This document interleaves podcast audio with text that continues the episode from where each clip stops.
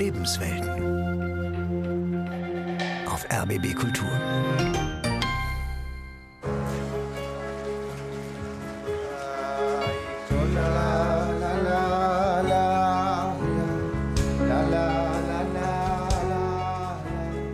Dezember 2023, kurz vor Beginn des ersten Abends von Chanukka, dem jüdischen Lichterfest. Vor dem Brandenburger Tor hat sich eine illustre Gästeschar versammelt. Politiker aus Bund und Land, darunter der Bundeskanzler und Berlins regierender Bürgermeister sowie Vertreter jüdischen Lebens in Deutschland. Im Zentrum ein quirliger Mann Anfang 50 mit schwarzem Mantel, schwarzem, breitkrempigen Hut, Vollbart, randloser Brille und der unbedingten Bereitschaft, seine Festfreude an alle weiterzugeben. Jehuda Teichtal, Rabbiner der Gemeinschaft Chabad Berlin. Liebe Gäste, liebe Freunde, willkommen zu Chanukka am Brandenburger Tor 2023. Renaissance der Frommen. Orthodoxes Judentum in Berlin. Eine Sendung von Kirsten Dietrich. Liebe Freunde, wir werden jetzt den Segen machen und dann die Ehre für die erste Kerze an den Bundeskanzler Olaf Scholz teilen. Baruch atah Adonai Eloheinu melech haolam. Asher kidishanu b'mitzvotav v'tzivanu lahadlik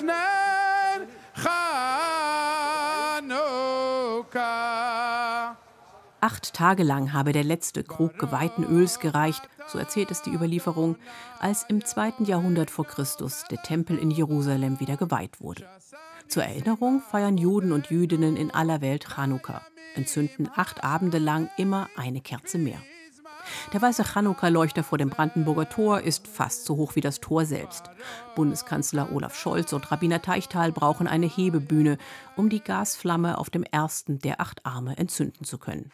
Heute, vor zwei Monaten, hat sich die Welt verändert. Die schrecklichen Taten vom 7. Oktober betrafen nicht nur uns Juden, nicht nur dem jüdischen Land und nicht nur dem jüdischen Volk, sondern die gesamte demokratische Welt. Die Antwort ist, dass wir uns nicht zurückziehen, sondern ganz im Gegenteil. Mehr Licht, mehr Freude, mehr jüdisches Bewusstsein, das ist unsere Antwort, liebe Freunde. In keiner anderen Zeit ist jüdisches Brauchtum in Berlin so präsent wie an Chanukka. Überall in der Stadt brennen die Lichter an großen öffentlichen Chanukka-Leuchtern. Und es ist das traditionelle, orthodoxe Judentum, das dabei in Erscheinung tritt, seit nunmehr über zehn Jahren. Ein orthodoxes Judentum, wie es die Gemeinde Chabad Berlin und ihr Rabbiner Jehuda Teichtal vertreten. Früher habe ich gesagt, wenn Leute haben mir gesagt, so sind sie orthodox, habe ich gesagt, nein, ich bin einfach Mensch, ich bin einfach Jude, ich bin ja nicht orthodox. Und nicht, Etiketten kennen wir nicht, wir sind alle eins und mit einem Gott. Sagt Rabbiner Teichtal. Dann hat mein führender Politiker gesagt, Jehuda, das geht nicht. Weil hier in Deutschland, die Leute müssen Kategorien haben. Sie magen das, wenn sie Kategorien haben. Sie können nicht sagen, sie sind einfach Mensch oder einfach Jude, es geht nicht. Da habe ich dann gesagt, okay, so, wir sind orthodox und offen. Orthodox in dem Sinne, dass wir traditionell leben, aber offen für alle Menschen, egal welchen religiösen Hintergrund, egal welchen sexuellen Hintergrund, einfach mit Respekt, mit Freude, mit Liebe und einfach offen für alle. Wer über orthodoxes Judentum in Berlin reden will, vor allem über die neue Blüte des orthodoxen Judentums, kommt an Rabbiner Teichtal und der Gemeinschaft Chabad Berlin nicht vorbei. Ungefähr 3000 Mitglieder hat Chabad inzwischen in der Hauptstadt. Fast sechsmal so viele Menschen sind im letzten Jahr irgendwie mit der Gemeinschaft in Kontakt gekommen. Bei Veranstaltungen, Festen, Kursen. In Wilmersdorf hat die Gemeinschaft im Sommer einen neuen Campus eröffnet. Kindergarten, Schule, Versammlungsräume in einem fünfstöckigen Gebäude, verkleidet mit leuchtend blauen Kacheln. Judentum soll hier sichtbar und einladend vorgelebt werden. Wir haben keine Vorgabe, keine Erwartung. Natürlich, wir wissen einfach die Wahrheit, dass wenn ein Mensch ein inhaltsvolles Leben lebt, hat die Mensch mehr Freude im Leben. Wenn die Mensch mehr Sinn im Leben hat, mehr Bedeutung, egal in welcher Religion, die Mensch hat mehr inneren Halt. So, wir freuen uns, wenn jemand ein Interesse hat und wir versuchen, die Schönheit der Tradition vorzuleben.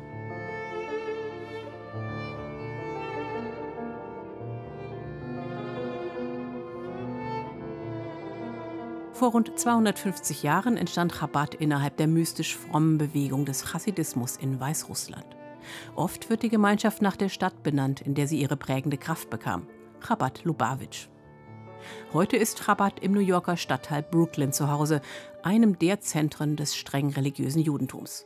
Auch Jehuda Teichtal stammt von dort. Die Frage ist, ob ich in einer Familie aufgewachsen habe, wo man immer versucht hat zu leben nach den jüdischen Traditionen. Ja, so bin ich aufgewachsen. Was Chabad besonders macht, lässt sich vielleicht so beschreiben. Die Gemeinschaft vertritt ein orthodoxes Judentum, ein Leben nach den überlieferten Regeln und Geboten. Ein Judentum, das im Gegensatz zu anderen Ausprägungen oft öffentlich erkennbar ist, wenn Männer Vollbart und breitkrempigen schwarzen Hut tragen und unter der schwarzen Anzugjacke die weißen Schaufäden des Gebetsmantels vorschauen. Aber nicht jeder bei Chabad kleidet sich so, es ist auch nicht vorgeschrieben. Die Gemeinde schottet sich nicht ab, vielmehr versteht sie sich als offen und tolerant. Sehr häufig in orthodoxen Gemeinden wird es eher an Geschlossenheit, das heißt ein kleines pragmatischen Beispiel, stellen Sie sich vor, in einer Synagoge am Samstag jemand auf einmal die Handy klingelt. In manchen Synagogen oder Gemeinden wird man auf die Menschen schauen mit einer bestimmten Enttäuschung oder das passt doch nicht. Wo ist Ihr Verhaltensrespekt? Natürlich ist auch richtig, aber gleichzeitig, die Mensch weiß vielleicht gar nicht, dass man darf keine Handy nutzen. Könnte passieren, der Mensch weiß es nicht. So, man kann so in einer Synagoge jemand kann sagen, vielleicht, na, schicken Sie einen Gruß. Mit positiv erreicht man viel mehr. Innerhalb der jüdischen Community stößt das nicht nur auf Gegenliebe. Chabad sei auch dort aktiv, wo die Gemeinschaft nicht ausdrücklich eingeladen wurde, so ein Vorbehalt. Die Zusammenarbeit mit dem Zentralrat der Juden ist kompliziert. Mancherorts haben jüdische Gemeinden die Zusammenarbeit beendet, andererseits sitzt der Zentralratsvorsitzende Josef Schuster im Kuratorium des neuen Campus in Berlin. Rabbiner Jehuda Teichtal sieht vor allem einen Bedarf. Es ist Tatsache so, dass tatsächlich 80 Prozent von unserer Gemeinde der jüdische Gemeinde, Chabad Berlin, ist in Familien aufgewachsen, wo die Tradition nicht sehr, sehr geprägt war. Aber wir freuen uns, dass tatsächlich die Menschen mehr und mehr kommen. Darunter auch Menschen, die ihr Judentum bisher eher beiläufig gelebt haben. Wir sind immer in die Synagoge gegangen mit den Eltern, weil wir waren ja schon von klein auf alle auch jüdisch geboren und waren religiös, soweit es geht. Aber das war dann bei uns in der Familie, also bei meinen Eltern nicht so, dass wir jetzt wir haben zwar mal die Kerzen angezündet und Schabbat gefeiert, aber sind trotzdem leider früher Auto gefahren oder haben Fernseher angemacht. Erzählt diese Frau, die im Vorraum der Chabad-Synagoge auf ihren Sohn wartet. Ihren Namen möchte sie nicht im Radio hören. Das versucht man jetzt halt mit dem Alter oder dass man versteht, dass man es nicht machen soll, dann macht man das gar nicht mehr. Also man versucht die ganzen Gebote von Hashem zu befolgen. Hashem, der Name, so nennt man auf Hebräisch Gott, ohne einen konkreten Namen zu verwenden. Die Verbindung zu den überlieferten Glaubenstraditionen werde für sie immer wichtiger, erzählt die Frau. Orthodox möchte sie ihr jüdisch sein deshalb aber nicht nennen. Weil ich bin nicht so aufgewachsen, aber ich finde schon, dass es der richtige Weg ist und man fühlt sich dann, also hat kein schlechtes Gewissen. Also jetzt ist es schon so weit gekommen, dass wenn ich zum Beispiel irgendwo was esse, früher habe ich dann Fleisch mit Käse gegessen, dass ich dann schnell das abbestelle und das nicht mehr mache, weil man das einfach nicht machen soll. Milchig und fleischig mischen.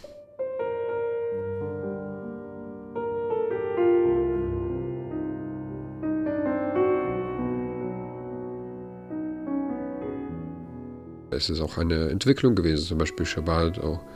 Ich habe früher auch geraucht und auch am Shabbat geraucht. Aber mit der Zeit gewöhnt man sich daran. Daran am Shabbat eben nicht mehr zu rauchen jüdisch leben, das heißt für Igor Itkin inzwischen, möglichst viele der 613 Gebote und Verbote zu leben, die die Halacha, das jüdische Religionsrecht, über die Jahrhunderte überliefert hat. Ich lebe nach den Geboten des Judentums, der Torah. Es gibt nur zwei Orte, wo ich in Berlin außerhalb meines Zuhauses essen kann. Einmal ein fleischiges Restaurant, einmal ein milchiges ein paves Restaurant, also Hummus her. In diesem Sinne bin ich schon eher eingeschränkt, was das geht, aber ich kann natürlich auch in Lidl oder so einkaufen gehen und dann Schabbat, Feiertage, alles, was dazu gehört. Fleischig, milchig, parve, also neutral. Wer koscher lebt, unterteilt sein Essen in diese Kategorien. Fleischig und milchig dürfen sich nicht mischen. Das schließt Cheeseburger genauso aus wie Kalbsschnitzel mit Sahnesoße. Nur eine von vielen Vorschriften für ein orthodoxes Leben. Sie einzuhalten erfordert eine gewisse Übung, sagt Igor Itkin. Vor allem, wenn man, wie in Deutschland, in einer mehrheitlich nicht-jüdischen Gesellschaft lebt. Seine Frau zum Beispiel bringt sich zur Arbeit immer ihr eigenes Essen mit. Und weil sie dort nicht als orthodoxe Jüdin geoutet ist, lehnt sie Geburtstagskuchen im Kollegenkreis nicht mit Verweis auf die Speisegebote ab, sondern damit, dass sie keinen Zucker esse. Für ihn sei das leichter. Er ist ordinierter orthodoxer Rabbiner, erzählt der freundliche Mitdreißiger in seinem Wohnzimmer voller Bücher und Lego. Das Lego gehört seinem Sohn. Der wächst ins orthodoxe Leben allmählich hinein. Wenn er ihm Regeln erklärt, betont Igor Itkin die Chancen, nicht die Einschränkungen. Zum Beispiel, wenn er fragt, warum darf er am Schabbat seinen Tipptoy nicht benutzen? Oder, oder warum darf er nichts tragen auf der Straße? Also in den Taschen natürlich. Dann sage ich, ja, schau, was Schabbat ist. Natürlich steht es in der Torah und Hashem möchte, dass wir Schabbat halten, aber es hat auch praktische Sachen. Sage, schau mal, unter der Woche hast du wenig Zeit, wir schenken dir wenig Aufmerksamkeit. Aber so am Schabbat haben wir Zeit füreinander und das findet er gut. Schabbat, das bedeutet Zeit für Schach und Brettspiele, Zeit fürs Lesen. Denn Kochen und überhaupt Arbeit sind an diesem Tag verboten. Das betrifft auch Dinge wie das Betätigen von Lichtschaltern, aber dafür haben moderne orthodoxe Zeitschaltuhren. Igor Itkin arbeitet für den Verein Meet to Respect. Zusammen mit muslimischen Partnern besucht er Schulklassen und arbeitet gegen Vorurteile.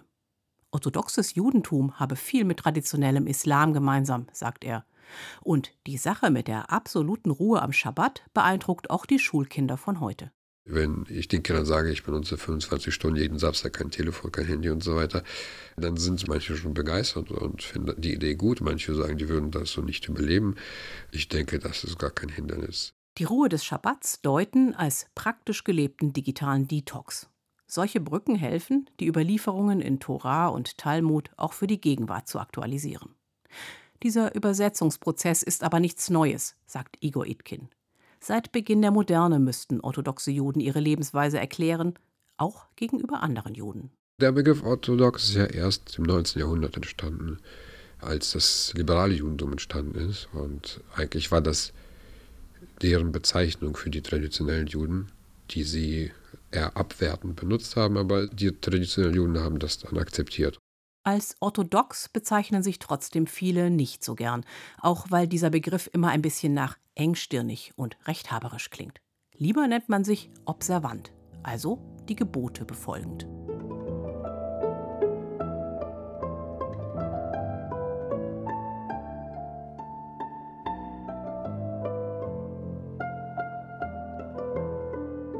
Wir sollen die Welt genießen, wunderbar, aber eben in einem bestimmten Rahmen, in bestimmten Regeln. Nicht alles zu jeder Zeit genießen, sondern unter bestimmten Vorgaben und damit aber im besten Fall auch ein Gebot erfüllen. Julien Chaim Sousson ist orthodoxer Gemeinderabbiner in Frankfurt am Main. Warum er nach religiösen Geboten leben möchte, die aus längst vergangenen Zeiten stammen, das muss er oft erklären. Und warum er das nicht wie ein Korsett empfindet, das ihn einengt. Ja, das ist großartig. Also der wichtigste Spruch finde ich in der ganzen Torah, da gibt es im fünften Buch so eine Serie von schrecklichen Dingen, die angedroht werden, wenn man sich nicht hält an die göttlichen Gebote. Also alles, was äh, leider in der jüdischen Geschichte schon vorgekommen ist. Und dann gibt es einen Satz, der da steht, und all das passiert hier, weil du Gott nicht mit Freude gedient hast. Also wer Judentum, wer ähm, Religion als schlimm oder erdrückend oder was auch immer empfindet, der macht was falsch. Deshalb gehe es nicht darum, stur Gebote zu erfüllen. Wer zum Beispiel keinen Wein mag, soll den zu Beginn des Schabbats nicht widerwillig trinken, nur weil das ebenso überliefert ist. Dann darf ich darauf nicht Gott danken, dass ich diesen Wein habe. Dann muss ich was anderes finden, was mir irgendwie äquivalent gut schmeckt. Ich muss Freude haben. Die Gebote der Halacha liegen bereit wie ein Mantel, in den hineinschlüpfen kann, wer sich der jüdischen Tradition anvertrauen möchte. Ein Mantel, keine Zwangsjacke. Diese Unterscheidung ist Julien Chaim Sousson wichtig. Ich glaube, dass man als orthodoxer Jude bestimmte Positionen klar für sich hat. Das ist in den meisten Fällen, glaube ich, von Vorteil. Man hat sich auch damit auseinandergesetzt, warum es mir wichtig ist. Man grenzt sich ja häufig auch von der Mehrheit ab durch das, was man dann einhält. Und muss sich ja selber oder vielleicht auch dann seinen Kindern erklären, warum uns das wichtig ist. Und damit hat man sozusagen schon den Vorteil gegenüber jemandem, der sich vielleicht damit nicht auseinandersetzt. Es kann natürlich aber auch seinen Nachteil haben, weil man dann häufig nicht kompromissbereit ist.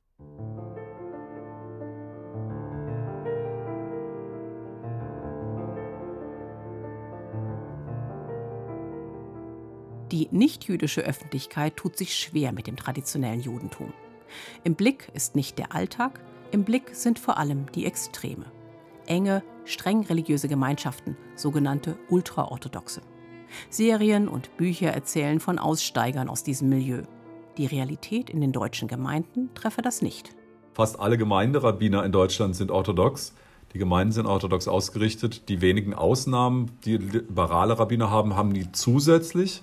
Und es gibt wirklich, weiß ich nicht, an einer Hand abzählbar oder höchstens zwei Gemeinden, die ausschließlich einen nicht-orthodoxen Rabbiner haben. Kritik kommt ausgerechnet aus einer streng orthodoxen Perspektive. Ich würde nicht sagen, dass die Mehrheit der Juden in Deutschland orthodox ist. Ich glaube, die Mehrheit der Gemeinden ist orthodox ausgerichtet. Das sagt aber nicht darüber aus, wie die Menschen im Einzelnen ihre Religion ausleben. Aber ich würde sagen, die Mehrheit lebt einfach nicht praktizierend, also ist im Prinzip atheistisch oder nicht praktizierend. Weil sie ihr Judentum orthodox praktizieren wollte, ist Anna Czerniak-Segal eigens von Leipzig nach Berlin gezogen und hat sich einer speziellen Gemeinde angeschlossen, der Gemeinde Kahal Adas Yisroel. Wir sind hier im Unterschied zu vielen anderen Gemeinden nicht einfach so eine Einheitsgemeinde oder äh, Menschen von ganz verschiedenen Glaubensrichtungen oder Schattierungen, sagen wir mal so, des Judentums die mal kommen und mal nicht, sondern die Menschen, die hier sind, die Teil dieser Gemeinde sind, haben ein traditionelles oder orthodoxes, kann man auch sagen, jüdisches Leben für sich ausgewählt, ganz bewusst und sind deswegen auch Teil dieser Gemeinschaft. In der Brunnenstraße in Mitte ist in einem Hinterhof die einzige Privatsynagoge Berlins erhalten geblieben. In der Pogromnacht 1938 wurde sie entweiht, aber nicht niedergebrannt. Die umliegenden Häuser standen zu dicht. In der DDR wurde das Gebäude als Lagerhalle und Bürogebäude benutzt, bis Anfang der 2000er Jahre die amerikanische Lauder Stiftung das Gelände aufkaufte. Diese jüdische Stiftung will jüdisches Leben wiederbeleben und damit aktiv gegen die Folgen von Holocaust und Kommunismus angehen. In der Brunnenstraße entstanden so eine Yeshiva, also eine Talmudschule, ein orthodoxes Rabbinerseminar und vor allem ein Kindergarten. Heute haben wir hier ungefähr 90 Familien, hauptsächlich junge Familien mit Kindern. Deswegen haben wir einen ganz besonders jungen Altersdurchschnitt von ungefähr 20 Jahren.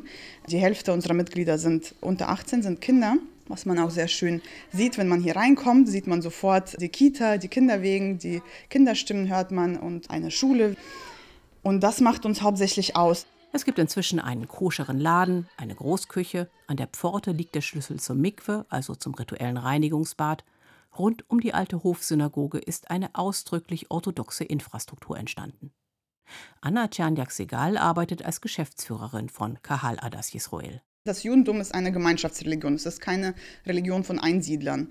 Grundsätzlich brauchen wir unsere Mitmenschen und andere Menschen, um eben die Religion voll ausleben zu können. Auch Igor Itkin gehört zu dieser Gemeinde. Auch er schätzt die Nähe, die erst ein orthodoxes Leben ermöglicht. Und er sieht die Probleme, die sich daraus ergeben. Jetzt ist aber hier bei uns zumindest so die Lage, es gibt eine Wohnungsnot, wie überall in Berlin. Und da ist es sehr schwer, in Mitte eine Wohnung zu finden. Und auch für Familien, die bereits mehrere Kinder haben. Zum Beispiel bei mir ist es auch so, dass wir ständig jetzt auf Wohnungssuche sind. Aber wir sind natürlich beschränkt, dass man zur Synagoge laufen muss am Schabbat. Das heißt, wir können nicht einfach irgendwo im Bazar oder so wohnen. Und das erschwert das natürlich. Ich würde in keinen Situationen auf die Lebensregeln, auf das jüdische Gesetz verzichten, mit einer Ausnahme, die aber auch von der Religion so geregelt ist. Die große Ausnahme ist Lebensgefahr. Wenn man sich in Lebensgefahr befindet, dann muss man auch keine Rücksicht auf die Regeln und die Gesetze und Gebote nehmen. Wie viele in ihrer Gemeinde hat sich Anna Czerniak-Segal ihr observantes Leben hart erarbeitet. Hat sich allmählich an ein Leben mit Speisegeboten, mit einem strikten Schabbat und einem von Ritualen durchsetzten Tagesablauf herangetastet. Von ihren Eltern hatte sie nur das Wissen mitnehmen können, dass sie jüdisch ist. Alles darüber hinaus war in Sowjetzeiten verloren gegangen.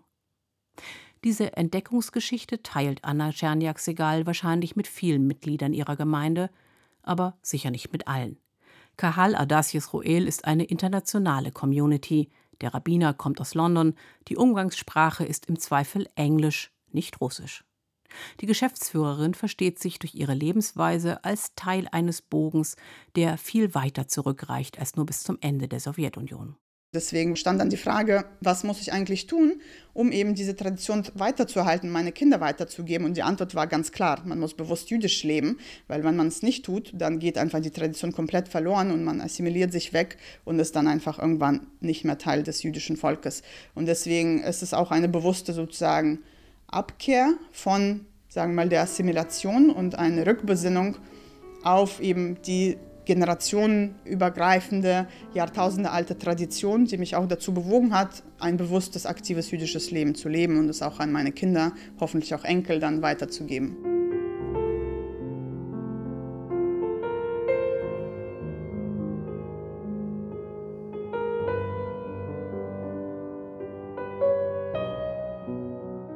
Wer orthodox jüdisch lebt, stellt sich bewusst in eine Tradition, die sehr konkrete Vorstellungen von einem gelingenden Leben hat.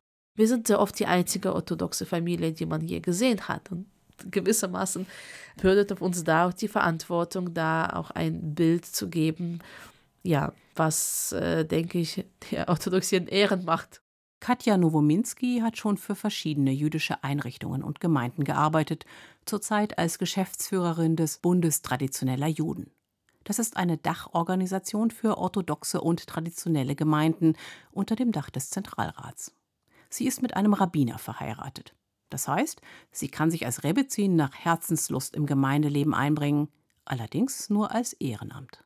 Jeder hat seine Aufgabe und seine Stärken und Schwächen und für bestimmte Aufgaben ist eben mein Mann prädestiniert und besser auch als Mann und nicht nur als Person und für bestimmte Sachen sind die Frauen prädestinierter und besser, ohne das jetzt so pauschal werten zu wollen, weil die Menschen sind so unterschiedlich und wer bin ich, um da jemandem zu sagen, du sollst so oder so leben oder so oder so machen.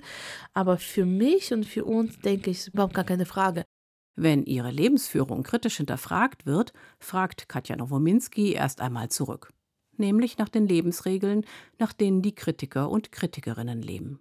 Ich behaupte nicht, dass alle Menschen, die nicht orthodox oder nicht jüdisch leben, amoralisch sind, um Gottes Willen. Nein, aber viele Sachen sind verwischt und man erlaubt sich viele Sachen, die ja vielleicht so nicht gewesen wären, wenn man orthodox leben würde. Und ich denke, das ist schon zum Teil so, dass wenn man keine Konsequenzen erwartet, dass äh, Grenzen von Moral verwischt werden. Katja Nowominski jedenfalls hat sich bewusst dafür entschieden, ihrem jüdischen Leben einen festen Rahmen zu geben und einen neuen Ort. Wenn man in Deutschland einen Ort wählen muss, wo man als orthodoxer Mensch lebt, ist wahrscheinlich Berlin the place to be, wie man sagt, weil man einfach eine größte jüdische Bildungslandschaft hat. Katja Nowominskis Eltern entschieden sich Mitte der 90er Jahre zur Ausreise aus der Ukraine, um ihren Töchtern eine bessere Zukunft zu ermöglichen. Was die unter einem guten Leben verstehen, damit hatten sie allerdings wohl kaum gerechnet. Die erste Idee meines Vaters, uns in Religionsunterricht zu schicken, war eigentlich, dass wir besser Deutsch können. Da dachte ich, hm, gute Gelegenheit. Und am Ende hat es eine große Rolle für uns gespielt, aber er scherzt bis heute manchmal es und sagt, hätte ich gewusst, wie er dann alle endet, hätte ich es mir zweimal überlegt. Manchmal ist es ein bisschen anstrengend, so orthodoxe Kinder zu haben mit ihren ganzen Feiertagen und Essen. Das meinte nicht so ernst, denn ich denke, er sieht, dass das ein wesentlich besseres Leben ist.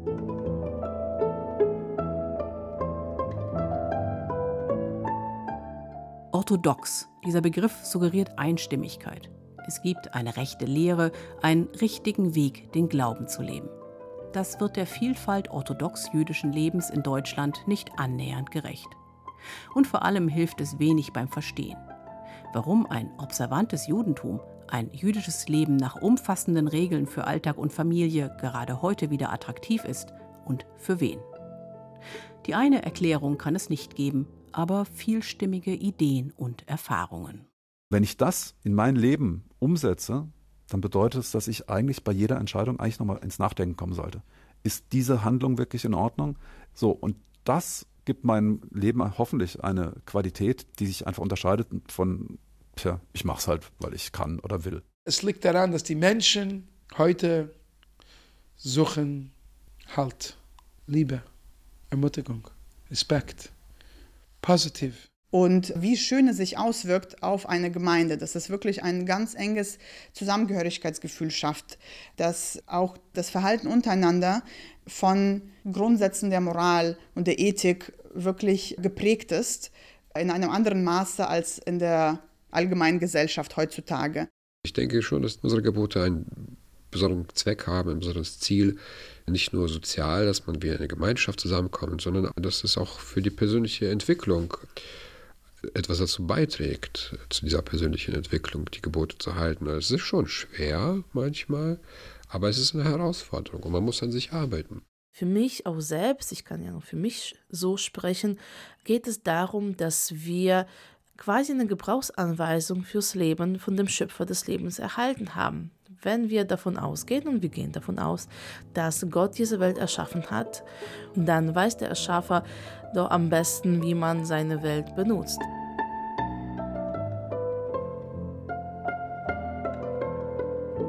Renaissance der Frommen. Orthodoxes Judentum in Berlin. Sie hörten eine Sendung von Kirsten Dietrich. Es sprach die Autorin. Ton Martin Scholz und Goran Romitsch. Redaktion Anne Winter. Regie Paul Sonderegger.